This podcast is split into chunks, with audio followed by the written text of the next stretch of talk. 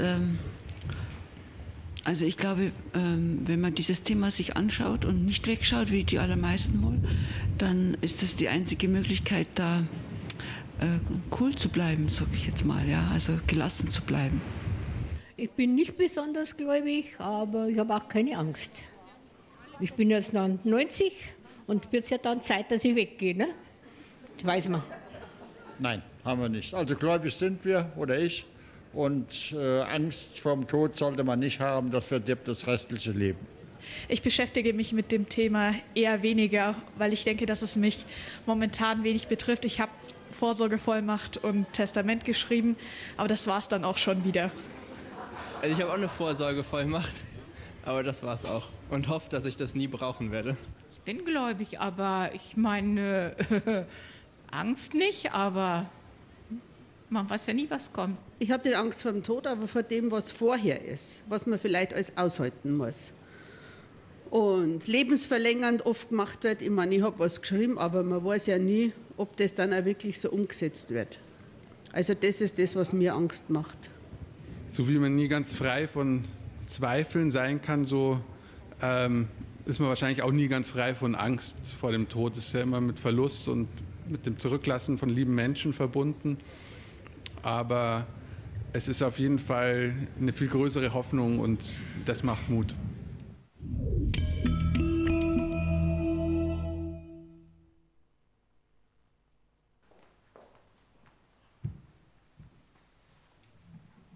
Schönen guten Morgen. Noch eine kurze Bemerkung zu der Werbeeinlage eben. Ich habe den Herrn Professor Schimmel auch schon gehört und ich kann ihn nur empfehlen. Also wer da morgen sich Zeit nehmen kann, vor allen Dingen, wenn man Teenager-Kinder hat, sollte man die unbedingt mitbringen. Das ist wirklich ähm, ein sehr guter Vortrag. Äh, und dann wollte ich zu den Kindern noch sagen, also ihr habt jetzt natürlich die äh, Karte gezogen, die man nicht so gerne zieht, weil es bestimmt viel lustiger ist, wenn man normalerweise in seinem ordentlichen Kindergottesdienst ist.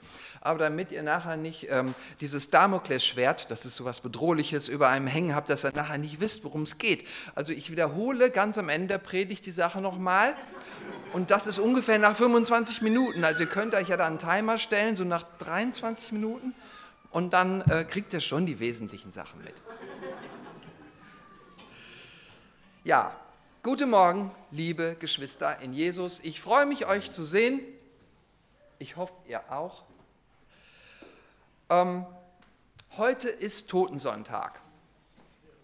Und die Großkirchen sagen auch Ewigkeitssonntag dazu. Ist eigentlich seltsam, dass irgendwie beides das gleiche sein soll, oder? Ähm, aber ich nehme an, dass Jonas aus diesem Anlass heute den Predigtext so ausgewählt hat. Das geht um den ähm, Apostel Paulus, Apostel Paulus, so rum, richtig.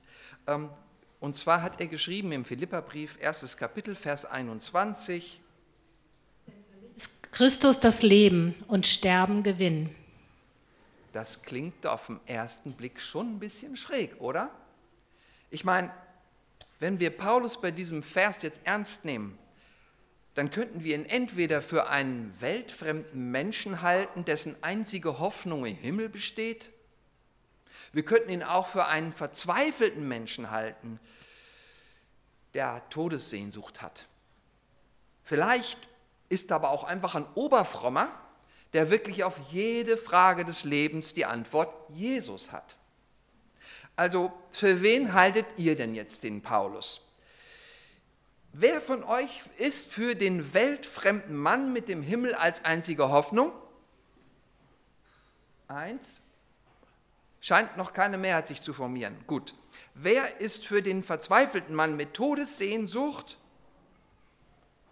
Auch keine Mehrheit. Also jetzt wird es langsam spannend, ob ihr mir überhaupt zuhört. Wer ist für drei? Den Oberfromm mit den simplen Antworten? Zumindest ein grobes Fünftel. Okay, wer enthält sich? Okay, es gibt auch Menschen, die heute Probleme haben, die Hand hochzubekommen. Wir haben keine 100% erreicht, macht aber nichts. Eine Chance will ich euch noch geben. Wer will denn jetzt wissen, wie Paulus wirklich ist? Okay, Dankeschön, Dankeschön. Also es gibt eine gewisse Erwartungshaltung, das ist mir ja wichtig. Ja, bei meiner letzten Predigt, da hatten wir ja gehört, dass es auf den Kontext ankommt, also auf den Zusammenhang, in dem ein Bibeltext steht, um ihn irgendwie besser zu verstehen. Und ich gebe zu, dass es wirklich nur ein Vers war, den wir uns bisher angeschaut haben. Also sollen wir uns vielleicht doch eher mal so die Umgebung angucken. Also versuchen wir das jetzt hier auch mal. Deswegen lasst uns mal die Verse 12 bis 26 lesen im ersten Kapitel des Philipperbriefes. Ich will aber, dass ihr wisst, Brüder und Schwestern, dass alles, was mir zugestoßen ist, die Verbreitung des Evangeliums gefördert hat. Denn im ganzen Prätorium und bei allen übrigen ist offenbar geworden, dass ich meine Fesseln um Christi willen trage. Und die meisten der Brüder sind durch meine Gefangenschaft zuversichtlich geworden im Glauben an den Herrn und wagen umso kühner das Wort furchtlos zu sagen. Einige verkünden Christus zwar aus Neid und Streitsucht, andere aber in guter Absicht. Die einen verkündigen Christus aus Liebe, weil sie wissen, dass ich zur Verteidigung des Evangeliums bestimmt bin. Die anderen aus Streitsucht, nicht in redlicher Gesinnung, womit sie meine Fesseln weiterer Bedrängnis hinzufügen möchten. Aber was liegt daran? Auf jede Weise, ob vorgetäuscht oder in Wahrheit, wird Christus verkündet, und darüber freue ich mich.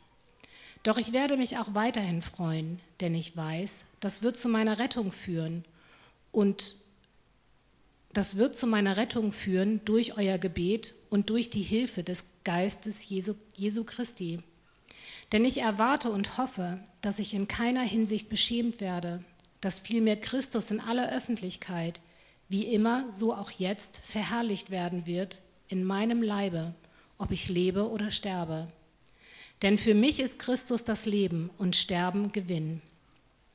Wenn ich aber weiterleben soll, bedeutet das für mich furchtbares Wirken, fruchtbares Wirken. Was soll ich wählen? Ich weiß es nicht. Bedrängt werde ich von beiden Seiten. Ich habe das Verlangen aufzubrechen und bei Christus zu sein. Um wie viel besser wäre das? Aber euretwegen ist es notwendiger, dass ich am Leben bleibe. Im Vertrauen darauf weiß ich, dass ich bleiben und bei euch allen verbleiben werde, um euch im Glauben zu fördern und zu erfreuen, damit ihr euch in Christus Jesus umso mehr meiner rühmen könnt, wenn ich wieder zu euch komme. Dankeschön, Martina. Dieser Text ist der rote Faden durch meine Predigt heute. Das heißt, an diesem Text werden wir uns gemeinsam entlanghangeln, um der Frage nachzugehen, was Paulus denn wirklich meint, wenn er sagt, denn das Leben ist für mich Christus und Sterben Gewinn. Wer die eigene Bibel dabei hat, der kann diesem roten Faden einfacher folgen. Bevor es dann aber jetzt so richtig losgeht, will ich kurz beten. Vater, ich danke dir dafür, dass du uns dein Wort gegeben hast und ich danke dir auch dafür, dass du uns ähm, helfen wirst, dass wir verstehen, was du uns sagen möchtest. Dein Wort wurde vom Heiligen Geist inspiriert und du hilfst uns auch mit deinem Heiligen Geist, es für unser Leben nicht nur zu verstehen, sondern auch praktisch werden zu lassen. Ich danke dir dafür. Amen. So, zunächst einmal eine kurze Einordnung des Briefs an die Philippa. Das war die erste christliche Gemeinde, die auf europäischem Grund gegründet wurde. Die Philippa, das waren, die waren mit Paulus ganz, ganz eng verbunden und haben ihn unterstützt, wo sie nur konnten. Finanziell mit Abgesandten, die ihm dann helfen sollten. Und nun sitzt Paulus im Gefängnis und schreibt an seine lieben Philippa, die ihm Geld und Manpower ins Gefängnis gesandt haben. Also Paulus sitzt hier im Gefängnis. Die Theologen rätseln noch, ob es in Rom war oder in Caesarea oder in Ephesus. Er sitzt im Gefängnis, weil er Jesus Christus als den auferstandenen Herrn und König verkündigt hat. Tja, das hat so manchem Machthaber in seiner Zeit gestunken und dann haben sie ihn einfach weggesperrt. Und er ist mit diesem Schicksal nicht allein, wenn man den Berichten glauben möchte, die wir von Open Doors oder vom AVC oder von anderen christlichen ähm, Organisationen hören. Wir hatten ja letzte Woche zu dem Thema auch einiges gehört. So, wer sind denn jetzt diese Philippa? Na, die Christen in der Stadt Philippi. Das ist im heutigen Griechenland. Damals war es die Hauptstadt von Mazedonien. Und Mazedonien, das war schon eine Hausnummer in der Zeit. Paulus hatte diese Gemeinde mitgegründet und ich glaube, die Philippa waren wirklich seine Lieblingsgemeinde. Deswegen dieser Brief an sie. So, wir wollten ja den Zusammenhang anschauen. Fangen wir einfach bei Vers 12 an. Ich will aber, dass ihr wisst, Brüder und Schwestern, dass alles, was mir zugestoßen ist, die Verbreitung des Evangeliums gefördert hat. Denn im ganzen Prätorium und bei allen übrigen ist offenbar geworden, dass ich meine Fesseln um Christi willen trage. Und die meisten der Brüder sind durch meine Gefangenschaft zuversichtlich geworden im Glauben an den Herrn und wagen umso kühner, das Wort furcht, furchtlos zu sagen. Ja, was ist Paulus eigentlich wirklich wichtig? Was ist seine Motivation? Was motiviert ihn? Was treibt ihn vorwärts? Immerhin, er sitzt im Gefängnis. Aber im ganzen Brief an seine Freunde in Philippi erwähnt er nicht ein einziges Mal, was ihn da alles stört. Ich glaube, mir würden so einige Dinge einfallen, denn die Gefängnisse in seiner Zeit waren alles andere als gemütlich. Stattdessen sagt er, was ihn begeistert. Ich sitze zwar im Gefängnis, sagt er, aber das fördert das Bekanntwerden des Evangeliums, die gute Botschaft von Jesus. Selbst die Soldaten in der Palastwache, das ist das römische Prätorium, die wissen genau, warum ich hier einsitze. Interessant, dass sie sich dafür interessiert haben. Und die Glaubensgeschwister im Ort trauen sich jetzt endlich vom Gott Gottes zu erzählen und was sie mit Jesus erleben. Komisch eigentlich, dass die Glaubensgeschwister im Ort ausgerechnet jetzt mutiger werden, wo Paulus doch genau deswegen eingesperrt wurde.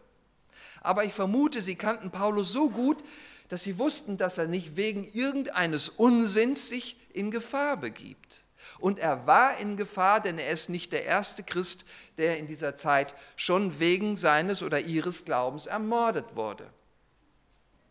Wir halten fest, Paulus war begeistert und er war eine Ermutigung für die Gemeinde und für die Gläubigen seiner Zeit. Das hört sich jetzt nicht direkt nach einem depressiven und lebensmüden Menschen an. Obwohl Paulus im Gefängnis sitzt, ist er guter Dinge, weil Gottes Reich ihm wichtiger ist als sein eigenes Leben. Überlegt vielleicht mal selbst für euch, wo ihr euch in eurer Freiheit eingeschränkt fühlt und was euch wichtig ist.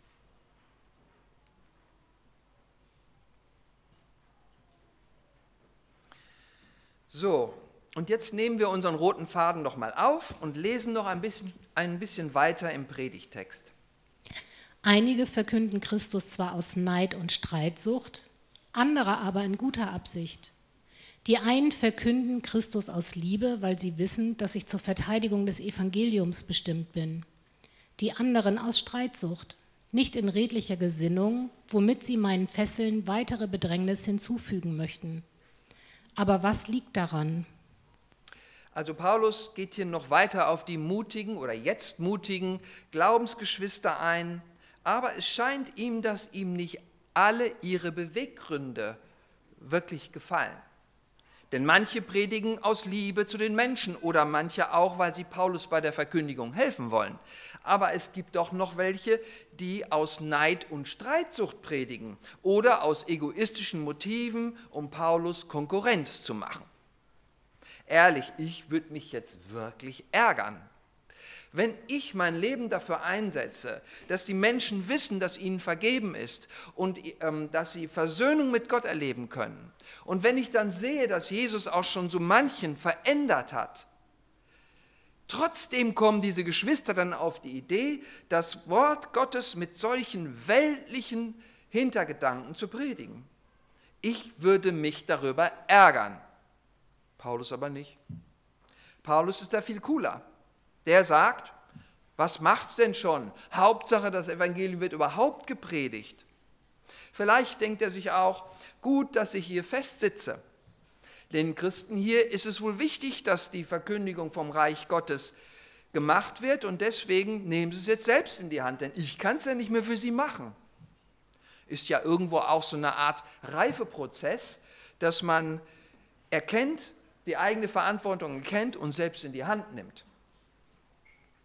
Wir halten fest, Paulus ist nicht verzweifelt, weil einige aus den falschen Motiven Jesus verkündigen, um Paulus auszuboten.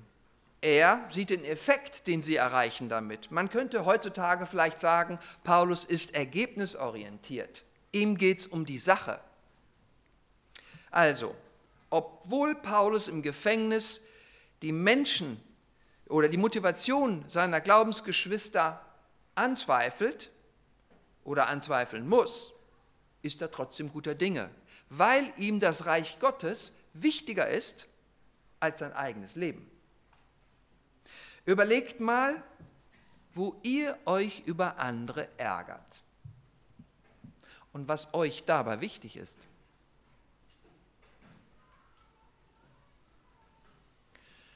Lesen wir noch ein bisschen weiter im roten Faden. Und darüber freue ich mich.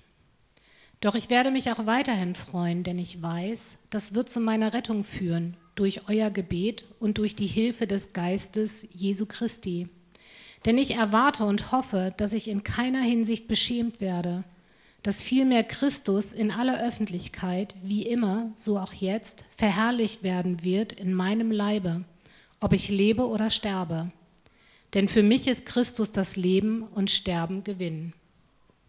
Hier kommt da jetzt unser Kernsatz vom Anfang der Predigt. Aber zuerst steht hier noch, dass Paulus sich freut. Er freut sich, dass Jesus bekannter gemacht wird. Er freut sich, dass die Christen selbstständig das Wort Gottes in Freiheit verkündigen. Er freut sich, dass seine christlichen Geschwister für ihn beten. Und er freut sich, dass der Geist Jesu Christi ihm beisteht. Paulus sitzt zwar im Gefängnis, aber er freut sich, weil ihm Gottes Reich wichtiger ist als sein eigenes Leben.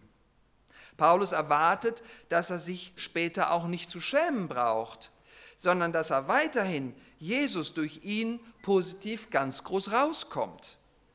Egal, ob Paulus jetzt hingerichtet wird oder ob er weiterlebt. Ein weltfremder Mensch, dessen einzige Hoffnung im Himmel liegt, naja, das sähe anders aus. Da gebe ich euch recht. Überlegt mal, worüber du dich freust und was dir wichtig ist.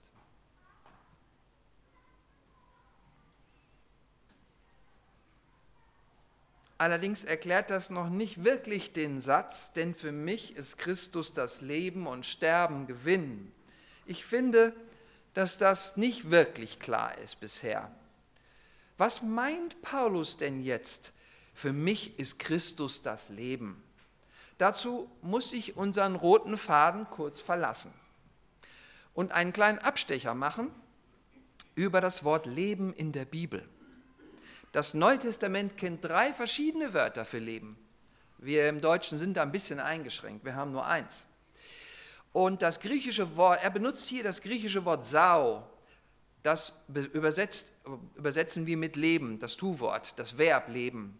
Und das kommt vom Hauptwort Sau. Nee, was hat er gesagt? Zoe, Entschuldigung, danke. Das, kommt, das Hauptwort heißt Zoe und das kennen wir schon wahrscheinlich länger, zumindest wenn man bestimmte Autos anguckt, da steht es immer hinten drauf. Auf jeden Fall bedeutet, also die alten Griechen haben dieses Wort benutzt, um ein sinnstiftendes Leben zu erklären. Es geht um den tieferen Sinn im Leben. Die Bibelstelle beschreibt das Zoe-Leben mit Sinnerfüllung, mit erleuchtetem Verstand, mit Gotteskenntnis oder mit Gottes Erkenntnis, mit Gerechtigkeit in Jesus, mit Heiligkeit, also abgesondert sein vor Gott. So viele Wörter, alle in dem kleinen Drei-Buchstaben-Wort Zoe. Ja, Jesus selbst ist dieses Leben. Jesus sagt, ich bin der Weg und die Wahrheit und das Leben. Niemand kommt zum Vater als nur durch mich. Dieses Zoe-Leben, das fängt hier schon auf der Erde an. Wenn du glaubst, dass Jesus dich durch seinen Tod am Kreuz versöhnt hat mit Gott, aber dann geht es weiter bis in alle Ewigkeit. Dieses Leben wirst du nicht mehr los. Die Bibel schafft diesen scheinbaren Spagat über den Tod hinweg, über das Sterben hinweg, weil der körperliche Tod auf dieser Erde kein Hindernis ist, keine Barriere für dieses ewige Leben. Paulus weiß, dass ein Christ oder eine Christin dieses Leben in Gottes Fülle, dieses Zoe-Leben bereits hier auf der Erde bekommt und dann in Ewigkeit behält. Also auch nach dem Sterbeprozess hier auf der Erde. Und der Satz, denn für mich ist Christus das Leben und Sterben Gewinn, mit dem sagt Paulus im Grunde, ich weiß, ich habe dieses Leben schon und deswegen wäre ich jetzt ganz nah, ganz gerne ganz nah bei Jesus selbst. Okay, zurück nochmal zum roten Faden von unserem Predigtext. Wenn ich aber weiterleben soll, bedeutet das für mich frucht, fruchtbares Wirken. Was soll ich wählen? Ich weiß es nicht. Bedrängt werde ich von beiden Seiten. Ich habe das Verlangen aufzubrechen und bei Christus zu sein. Um wie viel besser wäre das? Aber euretwegen ist es notwendiger, dass ich am Leben bleibe. Im Vertrauen darauf weiß ich, dass, hier, dass ich bleiben und bei euch allen verbleiben werde, um euch im Glauben zu fördern und zu erfreuen, damit ihr euch in Christus Jesus umso mehr meiner rühmen könnt, wenn ich wieder zu euch komme.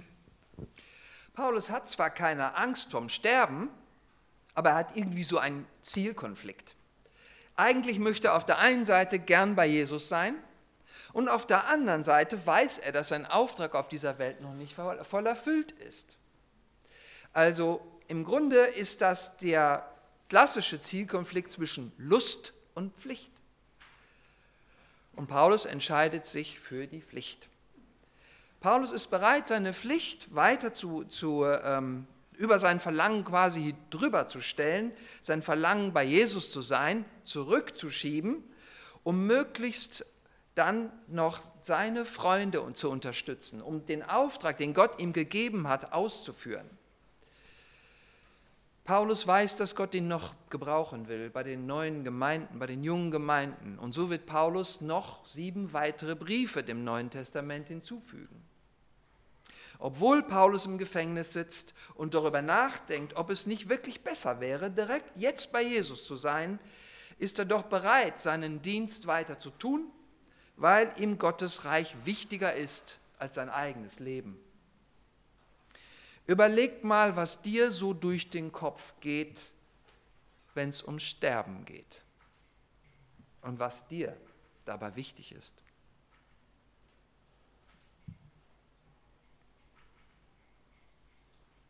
So, und jetzt speziell für die Kinder.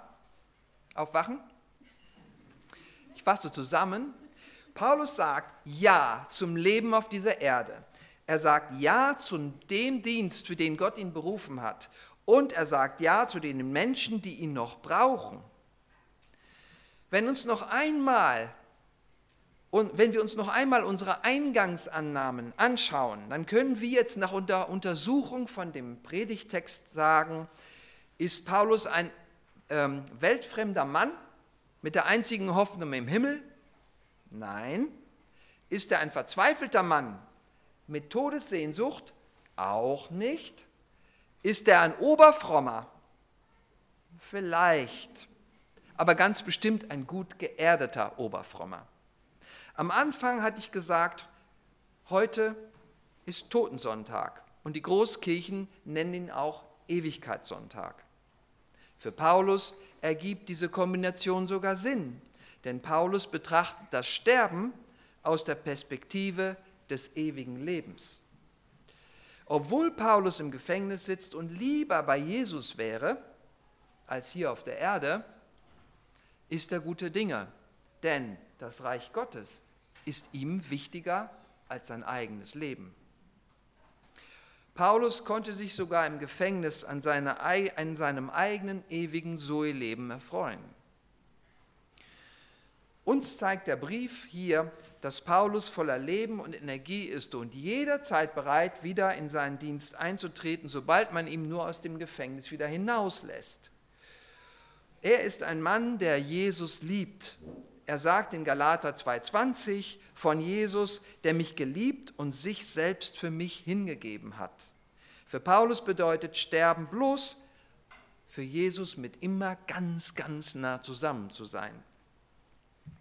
Für Jesus Christus, seinen Retter, seinem Herrn und seinem König zusammen zu sein.